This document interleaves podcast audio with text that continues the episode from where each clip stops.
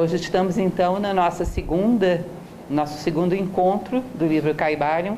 Lembro a vocês que como o livro tem uma independência muito grande de capítulos, não tem importância nenhuma alguém que está vindo hoje pela primeira vez. Inclusive essas palestras serão depois colocadas no YouTube e cada uma delas independentemente dá muito bem para acompanhar. Cada uma delas trata de um capítulo do livro. Lembro mais uma vez a vocês que nos ajudem a fazer divulgação das nossas palestras do canal do YouTube, canal da Nova Acrópole do YouTube. É só chegar lá e digitar isso, você vai cair em mais de 100 palestras. Isso é uma forma de propaganda que tem se revelado muito boa, uma vez que nós somos um grupo de voluntariado, o recurso para propaganda não é tanto, e realmente isso tem sido uma via de acesso a muitas pessoas. Então, quando você indica para um amigo, manda um e-mail indica o canal da Nova Acrópole, você ajuda esse amigo e ajuda a escola também a divulgar o seu trabalho. Então lembrem que o propósito é terminarmos esse livro, uma palestra por capítulo, até o último, que é o capítulo 15. Fizemos na nossa última reunião, no nosso último encontro, um apanhado da introdução e do tema 1. Eu falava um pouco para vocês a esse respeito, vou colocar só algumas ideias para que aqueles que estão vindo pela primeira vez não fiquem muito soltos. É um livro que foi compilado, escrito, sabe-se lá por quem, em 1908. É um livro escrito anonimamente. Mas ele é uma compilação e um comentário de princípios de Hermes Trimegisto, o grande sábio do Egito. Grande sábio que há gente que não acredite nem que ele existiu. Mas se existiu, viveu numa idade que pode ir de 1500 a 2500 a.C. É uma coisa altamente casuística, ninguém sabe dizer muita coisa sobre ele. Ou seja, ele é hermético mesmo, uma tradição altamente fechada. Mas Hermes Trismegisto, ele costumava dizer, entre muitas outras coisas surpreendentes, ele costumava dizer que dentro da sua escola, que era uma espécie de uma escola monástica fechada, só para discípulos de alto nível, que ele conhecia sete leis e que essas sete leis explicavam todos os fenômenos dos sete planos da natureza. Pense numa coisa dessa, como diriam os paraibanos, pense numa coisa complicada. Porque sete leis para explicar todos os planos da natureza, desde o físico ao energético, ao emocional, ao mental, a tradição indiana e muitas outras falam que são sete. Um mental inferior, um mental superior, um intuitivo e o plano das essências, o plano da vontade. E que e fundamentalmente eles trabalham de maneira similar e que são regidos por sete leis, que se desdobram e se aplicam a cada um desses planos. E essas sete leis, que eram colocadas de maneira um pouco dispersa no corpus hermético, na tábua de esmeralda, num determinado momento alguém veio, recolheu e comentou. É um livro brilhante e recente, tem um pouco mais de 100 anos, 1908, é um livro aí com 109 anos, que alguém teve o brilhantismo de comentar de maneira muito apropriada. Se você fosse pegar as sete leis do Caibalion, você teria meia página de papel. Esse livro, que não é muito grande, é um comentário de cada uma dessas leis. Então, a proposta é que a gente possa ir até o final compreendendo um pouco melhor esse livro. Eu sempre vou começar por esse verso, que é um verso que é colocado na introdução. Ele diz, como dizia o poeta. Aí você vai atrás do poeta e não descobre de jeito nenhum quem foi esse poeta, mas o fato é que, seja quem for, exprimiu algo muito interessante. Ó, oh, não deixeis que se apague a chama, mantida de século em século, nesta escura caverna, neste templo sagrado, sustentada por puros ministros do amor. Não deixeis apagar esta divina chama. Basicamente, esse pequeno, essa pequena estrofe, né, com cinco versos, é uma estrofe que trata da transmissão do conhecimento ou seja, quando a humanidade cair em períodos muito obscuros, não deixe que o conhecimento se perca. O futuro depende disso, você depende disso e os seus descendentes também. Então, se vocês imaginarem, falamos muito sobre isso na primeira reunião, para termos hoje Platão, significa que alguém manteve isso vivo por mil anos de Idade Média. Para termos Aristóteles, para termos muitas outras coisas, houve uns nomes obscuros aí que a gente não sabe quem foi, mas devemos muito a eles. Teve gente aí que manteve essa chama acesa, às vezes a risco da própria vida, porque a Inquisição não brincava, não admitia esse tipo de pesquisa. O hermetismo foi a mesma coisa. Se manteve vivo, aí sabe-se lá como, porque o hermetismo ainda era considerado tudo que se referia a Egito para uma Inquisição medieval era uma coisa imperdoável. considerado bruxaria mesmo e das perigosas. Então alguém manteve isso guardado muito bem escondidinho para que hoje a gente tenha acesso. De alguma maneira, somos gratos. Estamos aqui graças a esses anônimos. E talvez o futuro precise que nós sejamos fiéis ao conhecimento para que ele também seja grato a nós. E sabe-se lá, de uma certa maneira, vivemos outro tipo de fanatismo.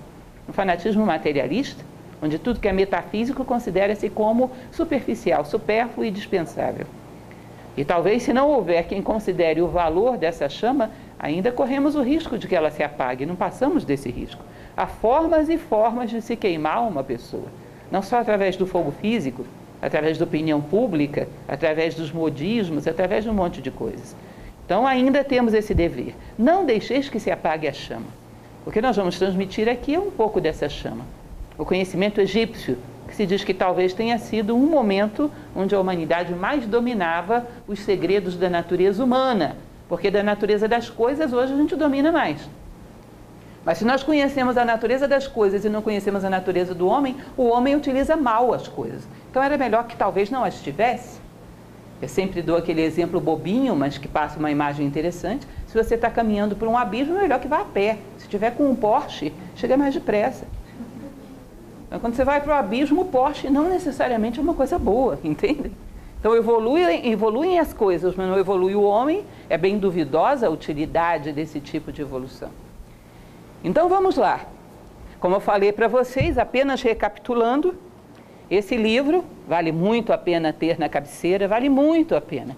Quem tem interesse um dia de se aventurar a ler, sei lá, uma Helena Blavatsky, por exemplo, que vale muito a pena ler, esse livro ajuda muito como preâmbulo, como leitura prévia.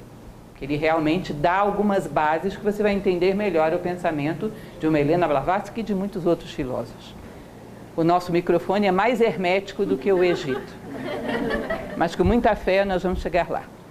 Então, esse livro trata do ensinamento da filosofia hermética do Antigo Egito e da Grécia. O capítulo de hoje é o 2, onde ele vai fazer um apanhado geral dessas sete leis. Ele vai mostrar as sete leis. Só que depois ele vai pegar uma por uma e tratar uma em cada capítulo, de maneira mais profunda. Como vocês sabem, eu já fiz uma palestra sobre Caibalion, está lá no YouTube, mas uma hora para falar do livro inteiro. Realmente tinha certas coisas que são dolorosas de você cortar. Tem certos livros, eu gosto muito de técnica de estudo, gosto muito de fazer resumo, mas tem certos livros cujo resumo é doloroso. Que qualquer coisa que você corte está cometendo um pecado. E esse é um deles. Então eu fiquei com essa ideia. Esse livro tem que ser abordado de novo, pedacinho por pedacinho. É o que eu estou me propondo a fazer aqui. Mas esse primeiro capítulo, perdão, esse segundo capítulo, é um apanhado geral do que vai ser visto depois. Mas, de qualquer maneira, é muito importante que a gente entenda a ideia é fundamental para que a gente entre nesse livro com uma postura necessária para compreendê-lo. Então, o Caibalion começa dizendo o seguinte: os princípios da verdade são sete. Aquele que os conhece perfeitamente possui a chave mágica com a qual todas as portas do templo podem ser abertas completamente. Eu coloquei um templo egípcio ali, já que estamos falando de um sábio egípcio, mas não imaginem que ele está falando de um templo religioso. Templo, que depois deu origem à palavra latina templum, representava o universo manifestado. Que eles diziam que o universo é inteiramente sacralizável, porque ele é sagrado por natureza. Falta que a consciência humana o reconheça. Então a busca, na verdade, é abrir as chaves da vida e não de um espaço religioso específico. E os sete planos, como ele falava ali, os princípios da verdade são sete, e abre as sete portas do templo, como eu falava para vocês, várias tradições ao longo da história consideravam que o universo era septenário. O universo, em todos os seus planos, de um átomo a um ninho de galáxia. Teria um plano físico, energético, emocional, mental inferior, mental superior, intuitivo e átmico, um princípio de vontade, que é o plano das ideias de Platão. É o plano mais elevado. Então, gente, uma coisa que é importante, fundamental, que a gente entenda é a palavra lei. Para entrar no Caibalion, acho que realmente é melhor a gente desistir do nosso microfone, né? Para entrar no Caibalion, a gente necessita entender o que é a palavra lei. Olha, deixa eu falar uma coisa para vocês. Quando a gente faz filosofia, eu sei que alguns de vocês já fazem, A filosofia é quase que uma alfabetização numa língua nova, porque as nossas palavras estão muito esvaziadas. Quase tudo que a gente considera, por exemplo, como justiça, é um monte de convenções sociais, muito pouco da verdadeira justiça. Do amor nem se fala, uma das palavras mais sofridas que tem. A palavra lei também é bem sofridinha, porque parece um código escrito por uma determinada nação para atender os seus interesses internos, que não tem nada a ver com outra nação. A gente não vê nada de transcendente na palavra lei. E, no entanto, vocês vão ver que certas civilizações consideravam que lei é sinônimo de Deus. Eram duas palavras muito próximas. A Índia diz que as leis são o braço de Deus estendido sobre o cosmos. Diz que por trás de qualquer coisa existem leis. Platão fala sobre isso, vamos inclusive comentar mais adiante, que qualquer coisa na sua vida que deu certo ou deu errado, significa que obedeceu ou transgrediu uma lei universal.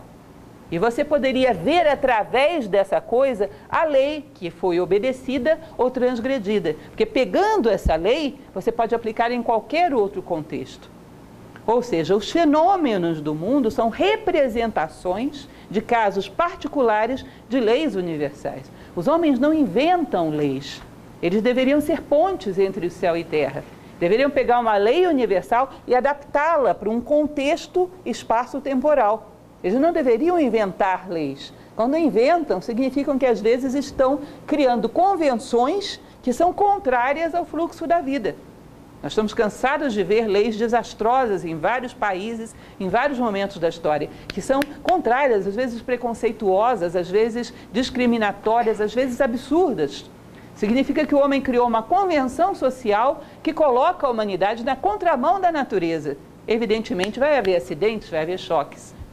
Então, o que Hermes Trismegisto está querendo dizer quando ele fala de leis é o esqueleto do universo.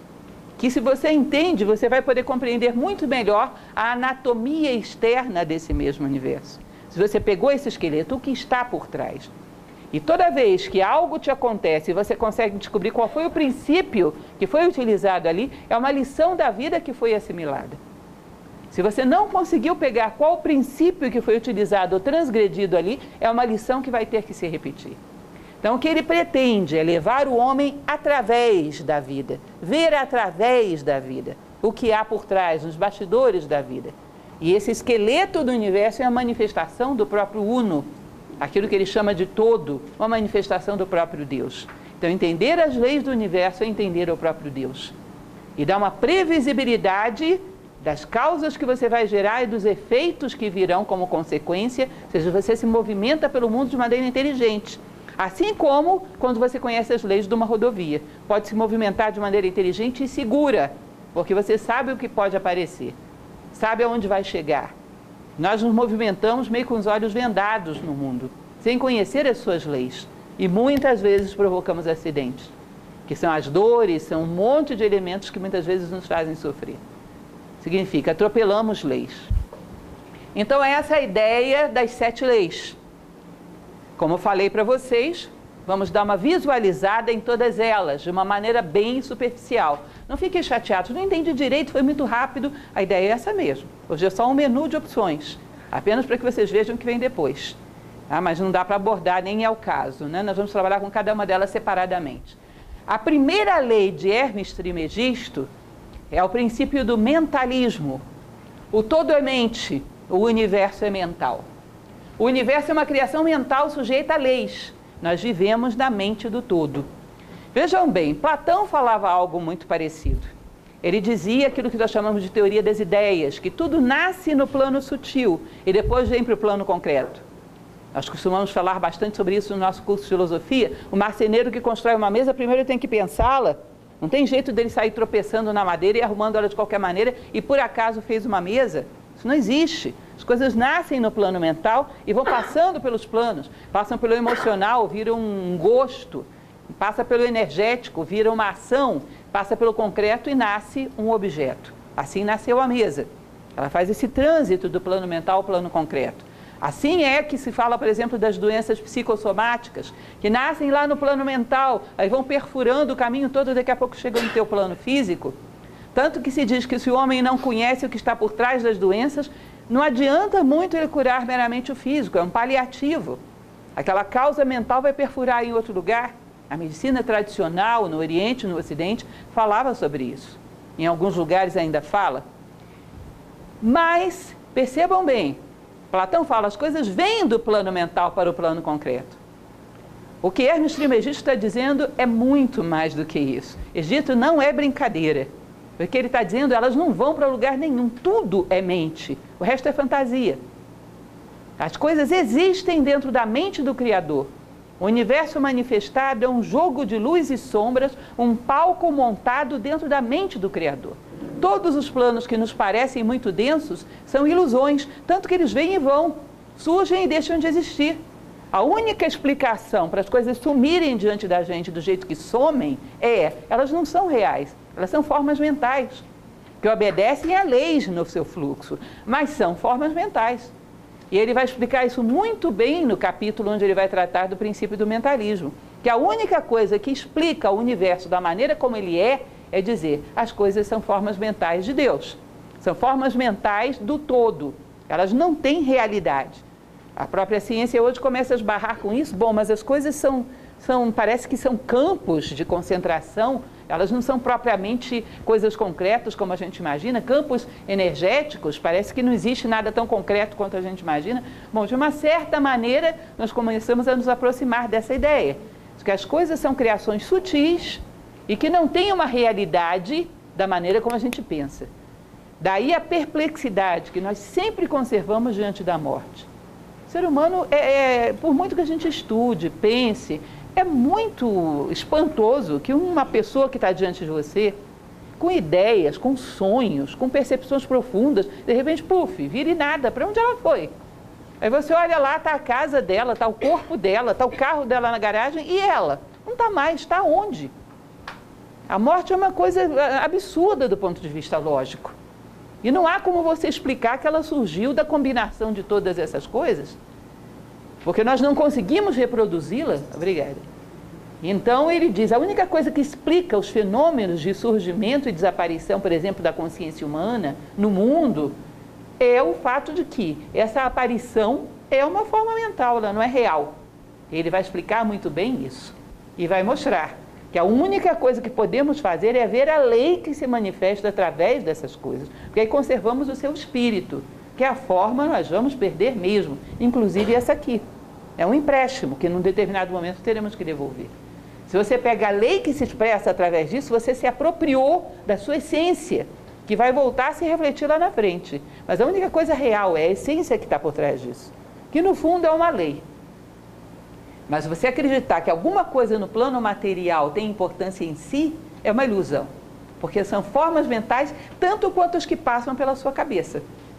Só que mais duradouras, porque são formas mentais do todo. E nós vamos ver a maneira como ele explica isso, é sensacional. Ele vai mostrar por um raciocínio lógico que a natureza material não teria como ser, ter o comportamento que tem se fosse real. Ela tem um comportamento de forma mental. Daí que surge e desaparece diante dos nossos olhos e nos deixa perplexos. O próprio fenômeno do tempo nos deixa perplexos. De repente você olha coisas que pareciam muito reais, uma identidade que você pensava que tinha não tem mais, um rosto que você pensava que tinha no espelho não tem mais. Tudo é muito passageiro. O tempo vai tirando as coisas de uma tal maneira que se você não tem algo que está além do tempo, você não tem nada. É curioso isso, né? Porque às vezes a gente olha para pessoas que você encontra na rua, seu colega de faculdade. Nossa, como envelheceu. Ele deve estar pensando a mesma coisa da gente. A gente não se olha no espelho e não vê que o corpo da gente já não é a mesma coisa, mudou tudo. Então quem sou eu? Porque se tudo muda, o que permaneceu? Percebem? Então nós vivemos, acordamos e dormimos com um mistério, como dizia Helena Blavatsky, que é o mistério da identidade das coisas, que tem que ser alguma coisa que permanece. Então esse princípio do mentalismo fala que todo o universo manifestado é uma forma mental dentro da mente de Deus, um palco dentro da mente de Deus. Ele dá esse exemplo do vidro, da rolha e do ar. Ele diz: imagina que a rolha é o plano psíquico do homem, mente inferior e emoções. O vidro é o corpo físico e o ar lá dentro é o espírito. Tem uma hora que a rolha arranca e o ar volta para o plano dele e tudo isso se destrói. A psique faz com que um pouco da tua essência fique, preso, atado a esse tanto de matéria. Mas é um fenômeno passageiro. Essa rolha vai sair porque ela não faz parte do vidro. Uma hora ela vai ser arrancada daí. E ela vai se desassociar e o vidro vai se desassociar e vai permanecer o ar. E vai voltar a habitar outros vidros, mas ele, você não é esse invólucro, essa embalagem. Tanto que vai ter que devolver para o dono. Isso vai voltar a quem pertence de direito, que é a natureza. E ele usa também esse exemplo do estanho. Ele diz que o estanho é um metal muito dútil, ou seja, quando ele se aproxima do calor, ele se liquidifica, quando ele aproxima do frio, ele se consolida. Ele diz que a nossa essência é assim. Se aproxima do plano espiritual, ela se torna é, abstrata, metafísica, se aproxima do material, se torna densa. Mas, na verdade, é apenas uma aparência passageira. Então, esse é o primeiro princípio, o mais conhecido, inclusive, o princípio do mentalismo. O segundo é o princípio da correspondência. Desculpem uma certa pressa, mas temos que passar por todos eles hoje. O princípio da correspondência diz o seguinte: o que está em cima é como o que está embaixo, e o que está embaixo é como o que está em cima. Ou seja, Deus fez o homem a sua imagem e semelhança. Imagem e semelhança, ele vai reforçar bastante isso. O que está lá no plano espiritual é análogo ao que está no plano mental, ao que está no plano emocional, ao que está no plano físico. Não é idêntico, é análogo. Segue, obedece a leis que são semelhantes, são praticamente as mesmas em todos os planos. Não é idêntico. Então, compara, por exemplo, com o corpo. A boca, nesse plano, nessa altura, é equivalente ao estômago nessa, porque é uma continuidade do sistema digestivo, mas não são idênticos. Cumpre a mesma função de digerir alimentos em níveis diferentes. Então, se você desconfiar num determinado momento que a maneira como você dirige o seu carro é, é parecida com a maneira como você dirige a sua vida, você não está doido, você está fazendo o uso do princípio da correspondência que a maneira como você arruma o seu armário é semelhante à maneira como você arruma as suas ideias, você não está louco. Você está usando o princípio da correspondência. Uma das grandes dificuldades que eu tenho quando dou curso de oratória, nunca mais dei, mas antigamente fazia bastante, era convencer o pessoal que queria falar bem de que eles deviam arrumar o seu armário. Porque não, não tinha como ensinar o princípio da correspondência num curso de oratória. E o pessoal não via similaridade dessas coisas. Elas são todas similares, em planos diferentes. Então, o que, que vai acontecer? Quando a gente percebe que o plano material, mental e espiritual são similares, você, quando move num plano, você gera uma tendência em outro. Então, quando você vê, por exemplo, que grandes escolas de filosofia no passado prezavam muito pela ordem, pela beleza, não é porque Platão era meticuloso e cri-cri e queria casa organizada. É porque ele queria os pensamentos dos seus discípulos assim. Ele queria os sentimentos dos seus discípulos assim. E ele sabia que havia um convite à ordem quando você criava um ambiente ordenado. E sabia muito bem que uma pessoa que tem uma mente ordenada tende a criar uma vida ordenada. Ou seja, organiza o tempo e o espaço, uma vida produtiva. Ou seja, ele conhecia essa similaridade de planos. E quem conhece pode manobrar num plano para tentar gerar uma tendência para corrigir todos os outros. Isso era chamada magia hermética. Como eu falava para vocês na primeira palestra, na alquimia medieval, o que eles faziam era hermetismo. E trabalhavam muito com isso. Mexiam no plano para poder movimentar os outros por similaridade. Como um ato de consciência, mover todos os outros por similaridade. Então, se você pega, por exemplo, eu usei o exemplo da geometria, a ordem de uma pedra que está nos seus pés, no chão, tem algo de similar à ordem de uma estrela que está a milhares de anos-luz. A geometria te dá dados que se aplicam a todos os planos do universo. É similar. Então, o que os hermetistas procuravam é conhecer leis que, sendo aplicadas num plano, poderiam gerar tendências aperfeiçoamento em todos os outros. Ou seja, o princípio da correspondência mostra que o universo se movimenta de maneira equivalente em todos os planos. Então é muito provável que uma pessoa sábia deixe beleza por onde ela passa. Tem uma tendência a isso, a deixar um espaço cada vez mais ordenado, no sentido não de, de rico, mas de harmonioso. Que hoje, quando a gente fala de ordem, a gente pensa em luxo e não em harmonia. Um sábio é provável que ele deixe harmonia por onde ele passa. em todos os planos, como rastro. Pelas vossas obras vos conhecerei, como dizia a tradição cristã. Continuando, temos o terceiro princípio, que é o princípio da vibração. Nada está parado, tudo se move, tudo vibra. Esse princípio vai dizer que o universo inteiro tem como característica mais interna e mais profunda a vibração. Se você pega a matéria mais densa, mais concreta e o espírito mais sutil, a diferença é vibracional. Imaginem vocês o barulho de uma moto que vira a chave. Ela começa. Some, não é? Não sumiu, você sabe que continuou num espectro auditivo que você não cobre mais. Mas a vibração continuou. O universo é assim. Tem um nível de vibração que está num plano que a gente percebe. Ele vai sutilizando até chegar um momento que os nossos sentidos não percebem, mas continua vibrando. Que quando você acelera a matéria densa, ela vai se sutilizando, sutilizando, sutilizando, passando por patamares até chegar ao espírito puro. Então, se você, por exemplo, confrontasse um grande filósofo do passado e ele te perguntasse onde você está, não adiantava você dar o seu nome, endereço, CEP, a altura do, da rua, perto de quê. Ele queria dizer em que nível vibracional você estava. Porque diz que isso é a identidade mais íntima do homem. Entendem isso? Quando, por exemplo, um indiano pronunciava um mantra, não hoje, porque já não se tem mais esse conhecimento. Se existe uma coisa que está globalizada é o materialismo. O homem já não possui hoje, em lugar nenhum do mundo, não pense que isso é decadência só do Ocidente, um conhecimento dessa profundidade.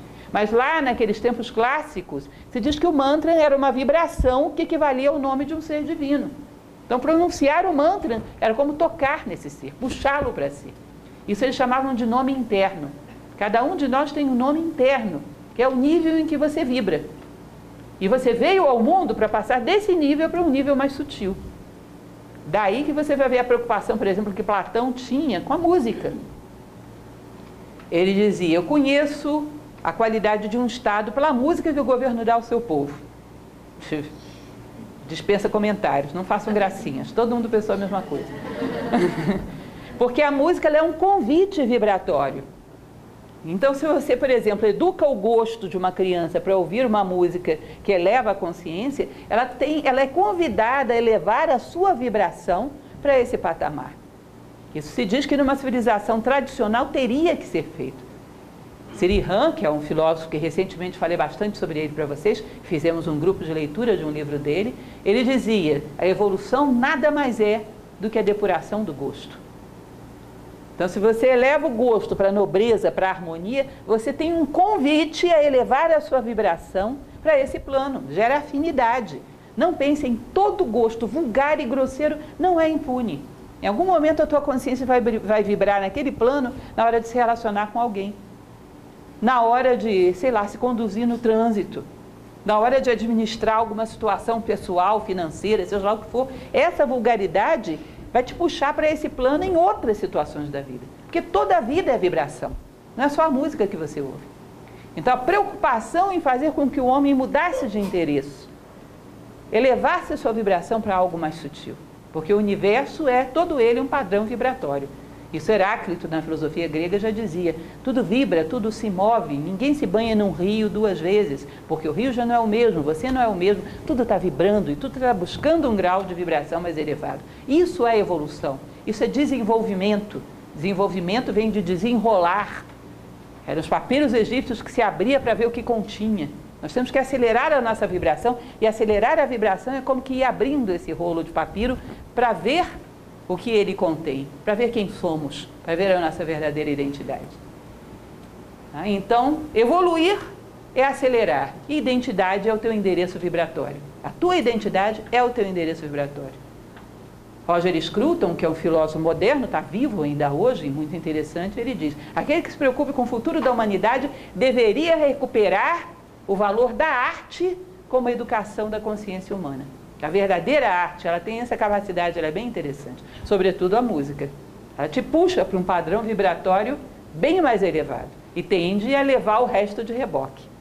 Daí que seria interessante usar para a criança desde a mais tenra idade. Bom, continuando. O quarto princípio, que é o princípio da polaridade, vai dizer o seguinte, em linhas gerais, bem em linhas gerais. Depois vamos fazer aplicações mais práticas disso na nossa vida adiante. Tudo é duplo, tudo tem seus polos, tudo tem o seu oposto. O igual e o desigual são o mesmo.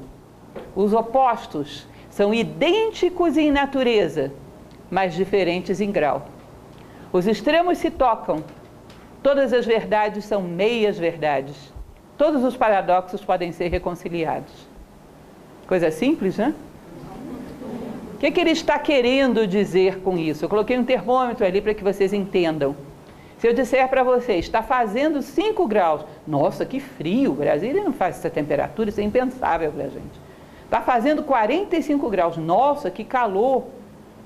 Mas você percebe que isso é uma convenção relativa, frio e calor são variantes de uma mesma coisa que é temperatura?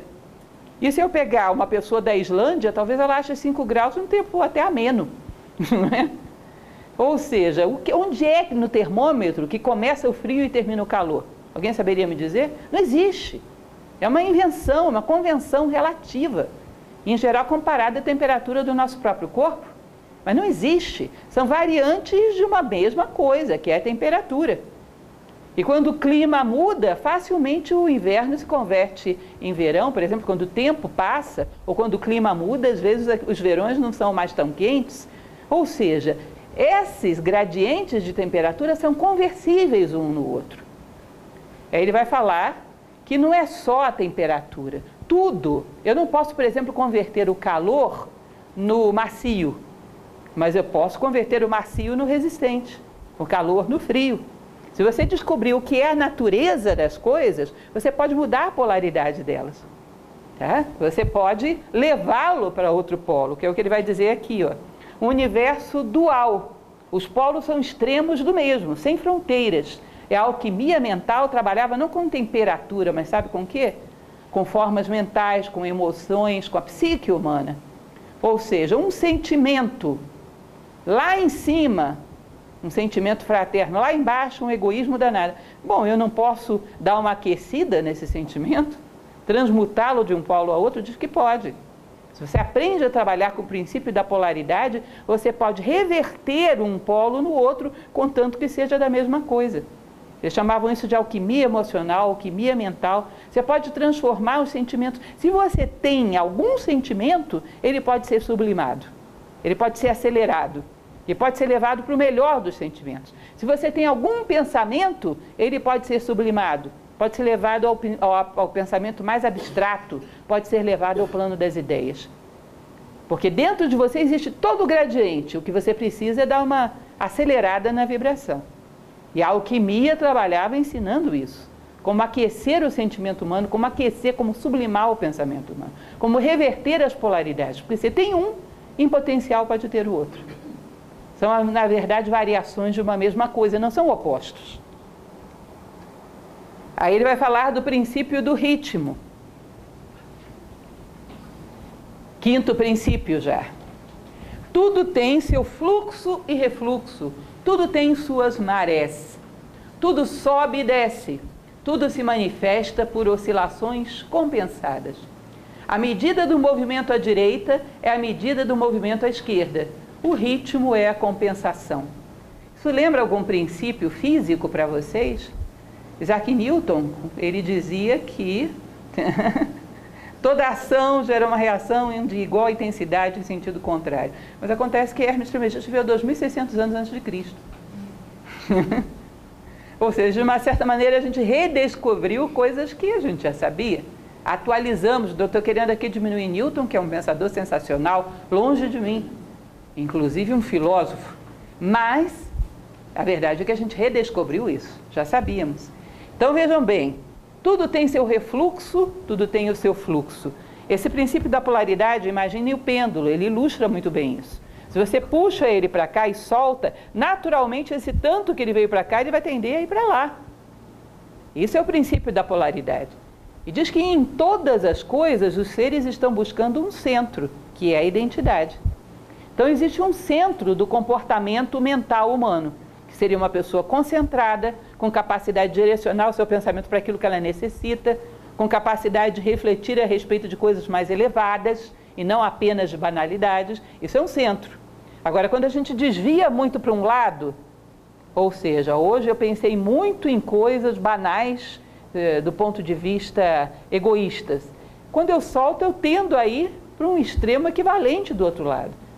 Para coisas passionais, para, sei lá, qualquer outro tipo de banalidade. O desvio gera desvio e num gradiente equivalente. Minha avó costumava dizer, lógico que eu não ia fechar uma palestra sem falar da minha avó, isso seria um pecado capital contra os ancestrais. Minha avó costumava dizer dia de muito riso, véspera de pouco siso. E eu não entendi, eu era pequena, o que ela queria dizer com isso? Mas é verdade, um gradiente de muita euforia para um lado gera um gradiente de depressão para o outro. Se você quer buscar o centro, saiba que todos os teus excessos vão cobrar um preço equivalente no day after, né, no dia seguinte. Muita bebedeira, muita ressaca. Pouca bebedeira, pouca ressaca. É? O equilíbrio, que é o centro, não tem nada a ver com esses excessos. Então a ideia seria que o homem buscasse o centro humano em todos os planos. O equilíbrio emocional, sentimentos elevados, um equilíbrio mental, pensamentos nobres, pensamentos profundos, uma compreensão profunda das coisas, para isso evitar os excessos. E como é que faz isso? Ele vai falar, quando chegarmos nesse capítulo, a respeito de um outro princípio, que é o princípio da neutralização. Estão chegando, enxergando esse quadradinho cheio de pontinhos aqui na tela? E isso é a década pitagórica ou tetractis de Pitágoras. Você vai dizer que tem a ver com isso. Pitágoras é pré-socrático, está na Grécia, mas tem a ver.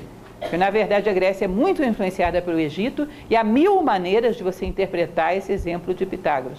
Mil maneiras. E uma delas é pela chave hermética. Então, imagine dois pontinhos daqueles que estão lá embaixo. Aqueles dois pontinhos lá da base são duas crianças brigando por um ursinho. Esse exemplo é clássico. Ainda não encontrei um melhor. Duas crianças brigando por um ursinho e você quer resolver a briga. Qual é a condição fundamental para você resolver essa briga? Que você não deseje o ursinho. Porque se você deseja o ursinho, você vai ser uma terceira criança brigando pelo ursinho. Você vai aumentar o conflito, não vai resolvê-lo. Então, se você está num patamar acima, aqui, um pontinho de outro nível, tem outros desejos, tem outras aspirações, você consegue conciliar o conflito daquelas crianças. Vai chegar para elas e vai dizer: olha, brinca um agora, o outro daqui a pouco, empresta um para o outro, divide, e você consegue harmonizar, porque não tem desejo. Agora, você subiu para um patamar onde você neutralizou a dualidade aqui de baixo. Mas esse teu patamar vai ter outro tipo de dualidade. Então, eu sou um adulto que não desejo mais o ursinho mas o meu vizinho comprou um carro muito mais novo do que o meu. Ou qualquer coisa equivalente, está com um cargo muito bom. Ou seja, estabelecer uma dualidade no meu patamar, eu não vou ter ciúme do vizinho.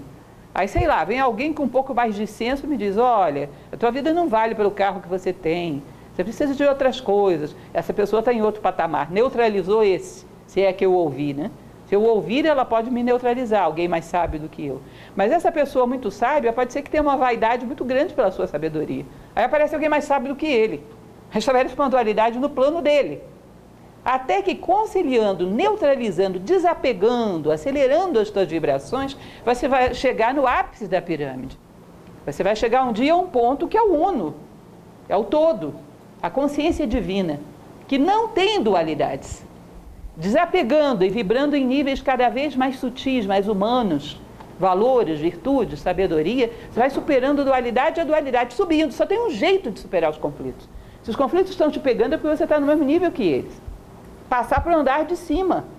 Só tem um jeito de fugir da polaridade. Você não vai fazer com que as crianças deixem de desejar ursinho. Isso é uma lei da natureza. Você tem que deixar de ser criança. Só tem esse jeito. Então você vai neutralizando, elevando a consciência. Você neutraliza os conflitos desse plano, passa para outro. Esse outro também vai ter conflitos, passa para outro. Até que você vai chegar a um ponto que está acima da dualidade, do uno, que é o sábio. O sábio já tem uma consciência que já não tem polaridades. Aí não tem mais conflito. Enquanto não chegarmos ao ápice da condição humana, conflito, dualidade, polaridades. Continuando, já o sexto princípio, princípio da causa e efeito. Aqueles que no, no, na Índia eles chamam de lei do karma. Toda causa tem seu efeito e todo efeito tem sua causa. Tudo acontece de acordo com a lei. O acaso simplesmente é um nome dado a uma lei não reconhecida. Há muitos planos de causalidade, mas nada escapa à lei. Ou seja, o que você pode fazer é estar consciente das causas que você vai gerar para que o efeito seja condizente com aquilo que você deseja. Mas uma vez que você soltou o objeto, ele vai cair. Se você não deseja que o corpo quebre, não solta. Conheça a causa e o efeito. E trabalhe com causas e, em geral, em planos mais sutis, cujos efeitos te sejam mais favoráveis. Mas não pense que você vai driblar a lei de causa e efeito. Que, aliás, é uma das coisas curiosas que a nossa educação faz hoje em dia com as crianças e os jovens. Sem gerar nenhuma causa, nenhum mérito, eles têm direito a todos os privilégios que eles querem. Aí sabe o que acontece? Eles não entendem a lei de causa e efeito. E acham que a vida inteira eles vão ser tratados assim. Sem gerar causa, vão ter direito a todos os efeitos. Porque alguém pagou a conta kármica para eles num determinado momento e os desajustou à lei da natureza. Aí o que vai acontecer vão ter efeitos da própria preguiça, da própria inércia, da própria debilidade, e não daquilo que eles desejariam. Isso gera desajustes que às vezes ao longo da vida não recuperam. E educar é integrar o ser humano nas leis da natureza. E às vezes, por um amor mal interpretado ou vivido de uma forma equivocada, nós desajustamos as nossas crianças e os nossos jovens às leis da natureza. Então, esse é o princípio da causalidade. Ele vai dizer: não existe casualidade. Tudo tem uma causa. O que pode acontecer é que você não a reconheça. Mas um dos elementos fundamentais da vida é você juntar as pontas da vida. Saber em que momento você gerou a causa cujo efeito você está vivendo agora. Porque assim você justifica o teu passado. Você dá sentido ao tempo. Quando lembra o momento em que você gerou a necessidade dessa experiência que você está vivendo agora. Junta as duas pontas. Ele vai dizer: os planos superiores dominam os inferiores. As massas são manobradas por circunstâncias, mas os sábios, desde cima, dominam gênio, caráter, hereditariedade e cultura. Então existem causas e efeitos de um plano muito físico. Se você junta o princípio da causa e efeito com o princípio da neutralidade, você foge da causa e efeito desse plano, passando para um plano mais elevado. Então, eu sou uma pessoa que amo a fraternidade. Isso vai me fazer vencer, por exemplo, a minha teimosia. Mas eu sou capricorniana, capricorniano é teimoso. Mas o Capricórnio está lá no plano físico. E o meu idealismo está lá no plano mental e emocional. Ele se impõe sobre isso. Com teimosia ou sem teimosia, eu vou fazer aquilo que eu acho bom para os demais. Percebe? Porque eu trabalhei com uma causalidade em outro plano. Então ele diz: quando o homem é muito inconsciente, ele se torna como se fosse uma bolinha de bilhar, uma massa de manobra na mão das causalidades do plano físico. Então ele se torna um fruto das suas circunstâncias. Mas se ele conhece que a causalidade pode ser também sutilizada, ele começa a trabalhar com causalidades de outros planos. Então eu ajo por, por, por, por sentido de dever cumprido e vou ter um efeito, que é o sentimento de dever cumprido. Eu ajo por fraternidade, vou ter um efeito, que é estar em paz com a minha consciência, mas causas e efeitos em outros planos. Eu não vou ser igual à minha família, porque eu recebi uma hereditariedade. Eu não vou ser, aliás, cuidado. Porque no nosso momento histórico existe quase que uma obsessão por analisar a personalidade. E eu desconfio que é para transferir a culpa para alguém. Então eu não poderia ser melhor do que eu sou, porque tem 10 gerações da minha família que agem dessa maneira. Problema das 10 gerações, eu não vou agir dessa maneira. Eu não poderia ser melhor do que eu sou, porque o meu temperamento é fleumático. Olha, o galeno, me desculpe, mas ele vai com a fleuma dele para outro lugar, porque eu não vou agir dessa maneira. Eu conheço essas causas. Lembrem que na astrologia antiga se dizia que sobre o homem os astros inclinam, mas não determinam que o homem é um ser dotado de vontade. E se ele opta por neutralizar para um plano mais elevado, essas coisas não o determinam. Ele sente essas coisas empurrando para lá e para cá, mas não o arrastam. O professor Jorge Ângelo Braga ele costumava dizer que a diferença entre uma madeira flutuante num rio e um barco feito dessa mesma madeira, que esse segundo possui remos e pode navegar contra a corrente. Professor Jorge Ângelo Braga, para quem não sabe, foi o fundador de Nova Acrópole. E ele dizia isso, esses remos são a vontade humana. Então tem todos esses determinantes, caráter, hereditariedade. Aí a pessoa vem e diz, com o pai e a mãe que eu tive, eu não poderia ter sido melhor. Ah, é? Aí você faz aquela cara de paisagem. Porque às vezes o irmão dele é melhor. O mesmo pai e a mesma mãe. Então é essa causalidade do plano físico, você se submete a ela se quiser. Pode neutralizar. Princípio do gênero, sétimo princípio. O gênero está em tudo. Tudo tem seu princípio masculino e feminino. O gênero se manifesta em todos os planos. Então eu coloquei aqui para vocês uma, duas plantinhas, né? Androceu e gineceu, masculino e o feminino no plano vegetal, masculino e o feminino no plano cósmico, yin e yang, no plano de um elétron, os elétrons e os prótons e os nêutrons, o positivo e o negativo, o universo inteiro gera a partir da combinação desses polos. O princípio do gênero é mais de um desdobramento do princípio da polaridade. São polos que combinados, lembram do yin e do yang? Giram, fazem o tal e se tornam uma roda, giram. Tudo aquilo que é criado no universo vem da combinação desses dois. Não tem nada a ver com sexo. Todos os seres têm dentro de si o masculino e o feminino. Vocês vão ver que tem um capítulo desse livro que é sobre o gênero mental. Diz que você só tem ideias próprias quando você tem o masculino e o feminino na mente. Porque senão você só sai criando. Vocês já viram aquele ninho de cuco, o passarinho cuco, que coloca o ovo dele no ninho de outro passarinho? Você sai criando o ovo de cuco. Alguém vem põe uma ideia na tua cabeça e você cria, mas não era sua. Então, você tem que ter o masculino e o feminino no plano emocional para ser dono dos seus sentimentos, no mental para ser dono dos seus pensamentos, para criá-los desde a semente até o fruto. Então, na verdade, o plano, o princípio do gênero não tem nada a ver com sexo. Ele vai dizer que ele se aplica no, no plano físico, no plano mental e no plano espiritual. No plano físico, sim, ele é gerar novos corpos.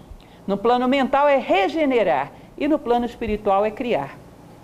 Então, quando alguém se eleva lá, sei lá, quando Isaac Newton, já que a gente estava falando dele, cai a maçã na cabeça dele, que maçã cai na cabeça de todo mundo desde que existe maçã e existe mundo.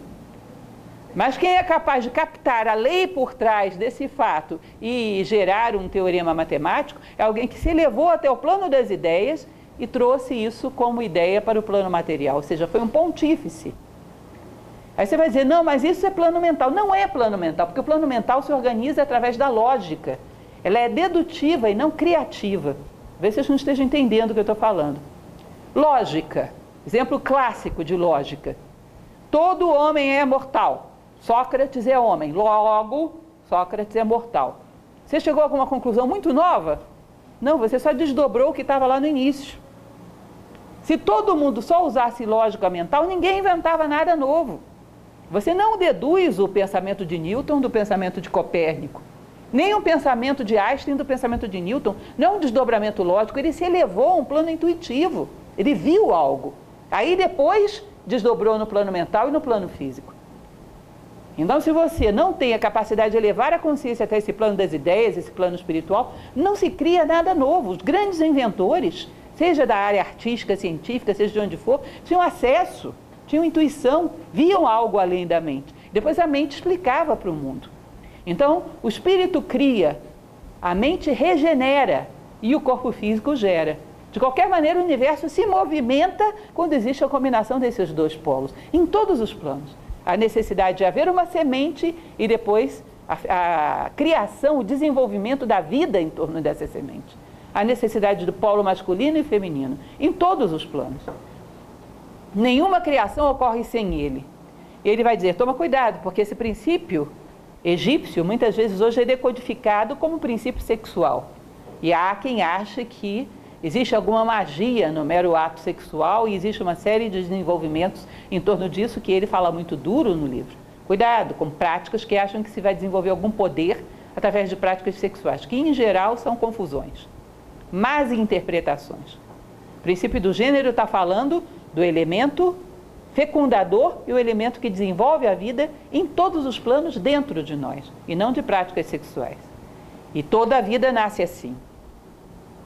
Bom, mas por, e por fim, mas não menos importante, que faz com que a gente entenda essa ideia dessas leis, aquele princípio platônico que eu falei para vocês no início. Em tudo que prospera ou fracassa, existe obediência ou a desobediência ou a infração de alguma lei da natureza.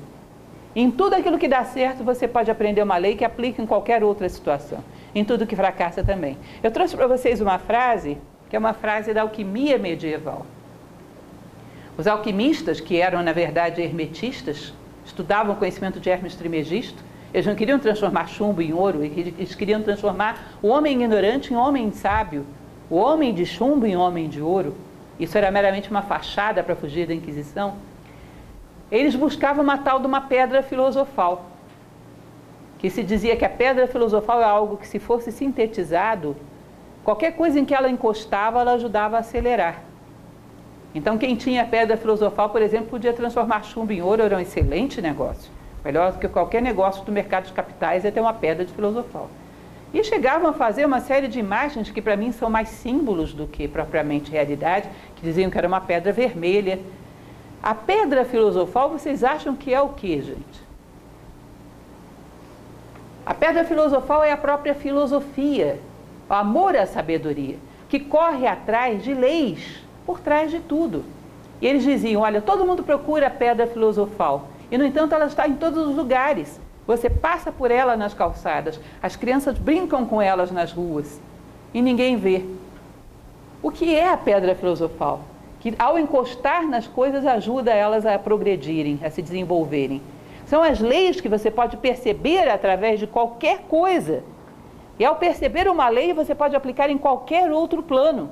Eu trouxe para vocês alguns exemplos. Um filósofo tem a tendência a procurar essas leis. É da natureza filosófica. Vocês devem lembrar daquela frase da tradição do, de, do confucionismo, que diz que o homem vulgar fala de pessoas, o homem mediano fala de coisas, o homem superior fala de ideias.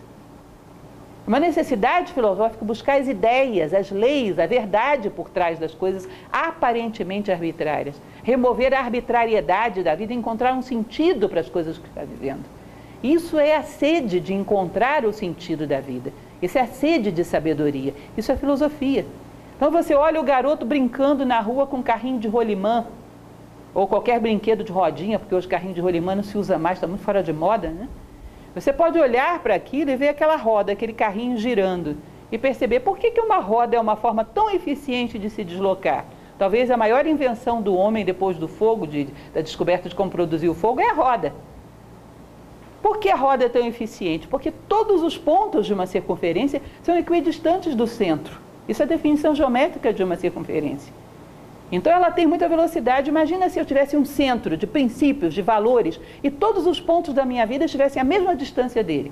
Ou seja, eu sou justo, sou justo no meu emprego, sou justo na minha relação com a minha esposa, com meu marido, com meu filho, sou justo no trânsito, sou justo em todos os lugares, todos os elementos da minha vida estão à mesma distância desse princípio. Nenhum deles está mais longe ou mais perto. Eu não atendo de forma diversa a minha vida. Tudo está girando em torno de um centro espiritual. Se eu fosse assim, será que a minha vida não girava? Será que a minha vida não está travada porque ela não é uma roda?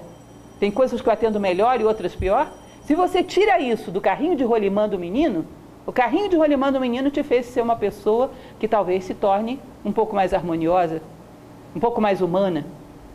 Se você olha esse exemplo da cadeira, eu acho interessante, porque qualquer objeto que é muito eficiente, ele tem uma lei. A cadeira ela tem quatro pernas que é a estabilidade, o equilíbrio, e para cima uma concha, que é a generosidade, a receptividade para abrigar aquele que está cansado. Bom, se ela é um objeto que é tão eficiente, significa que juntar equilíbrio com generosidade é um negócio que dá certo. Se eu fizesse na minha vida, será que não dava? Se fosse uma pessoa equilibrada e generosa, será que eu também não poderia ajudar muitos? Como a cadeira ajuda? Dá um momento de descanso para muitos? Se você olha para uma cadeira e vê as leis que se manifestaram e fizeram ela dar certo, você pode sair dali um ser humano melhor através da cadeira, porque a cadeira vai deixar de existir, mas a lei que a gerou não. O método mais eficiente para você sair de um patamar e chegar no outro, escada. O que é a escada? O impulso, a garra e a harmonização. Não é isso? Eu impulsiono e me harmonizo naquele novo patamar conquistado. E se eu fosse uma pessoa que tivesse garra e ao mesmo tempo fosse harmoniosa? Será que eu também não saía de um patamar e ia para outro? Tivesse essa vontade de expandir, não abrisse mão disso, que é o vetor vertical, mas ao mesmo tempo capacidade de harmonizar cada coisa que eu vou conquistando com o meu mundo, integrar todas as coisas do meu mundo. Será que eu também não saía desse patamar e chegava em outro? Eu vi através da escada uma lei. E isso me permite que através da escada eu me torne um ser humano melhor. Porque se ela é uma coisa que deu certo durante tantos milênios, é porque ela encarna uma lei da natureza. E muito mais, eu coloquei o vinhedo, porque eu acho interessante isso, eu não gosto de vinho, mas uma ocasião eu vi um programa na TV que mostrava uma vinícola europeia, daquelas tradicionais. O cidadão apara todos os galinhos de um pezinho de uva, só deixa aquele que está lá em cima. Sabe para quê?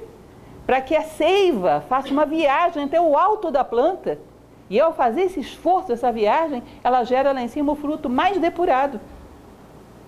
Eles não deixam um pezinho cheio de galinhos, cheio de uvas, porque a uva fica vulgar. Eles estão aparando todo o inferior, para toda a sua energia ir para aquilo que tem de mais elevado e produzir, produzir a uva mais depurada. Ué, será que isso não serve para mim? Podar todo o inferior para minha energia vital gerar frutos muito nobres? Lá em cima. Não perder tempo com besteira levar para cima a minha energia vital. Ainda que eu não goste de vinho, eu não posso aprender com isso? Posso. Sabe o que você está fazendo aí? Hermetismo. Você está sendo filósofo. Seja bem-vindo ao mundo filosófico. É assim que funciona. Você vai através das coisas e vê Deus, vê leis. Se você aplica em qualquer outra coisa da tua vida, funciona do mesmo jeito.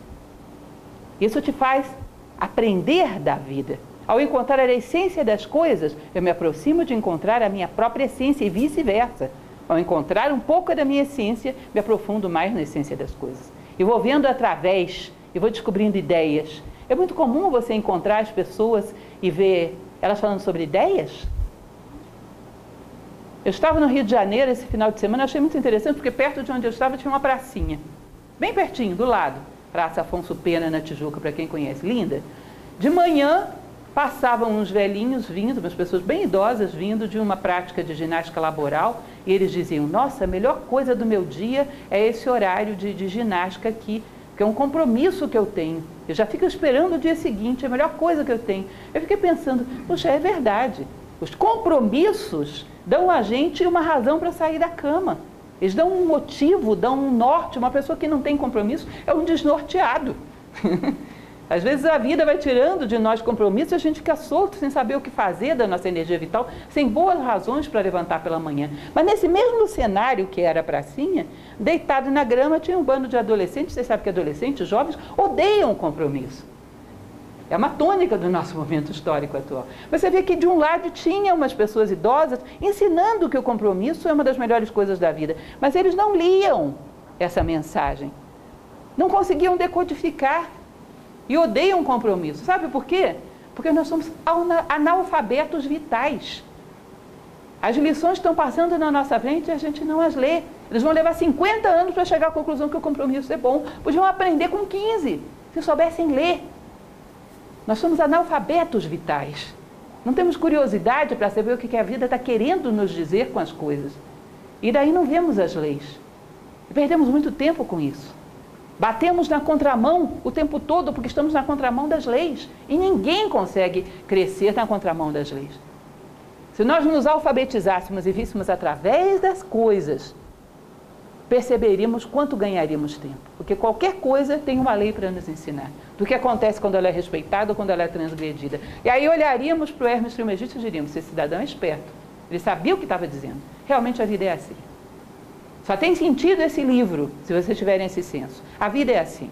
E sejam bem-vindos ao mundo filosófico, o filósofo ama essas coisas. Nós estamos aqui em plena segunda-feira, de 7 às 8, uma hora, vocês cansados, trabalharem o dia inteiro falando disso porque a gente curte. Isso é natureza filosófica. Falar de ideias, a mais ideias, querer entendê-las, querer aplicá-las na sua vida.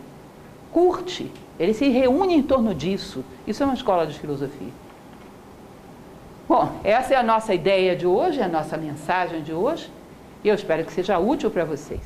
Semana que vem estamos aqui de novo, já com o tema 3. Aí começaremos a falar um pouco dos padrões mentais, de como funciona esse plano mental. Da primeira lei, que é o princípio do mentalismo. Certo? Sei que alguns de vocês têm aula agora, estão liberados. Se alguém quiser fazer alguma pergunta, quiser ficar também, estou à vontade, vou ficar por aqui um pouco mais. Obrigada, gente.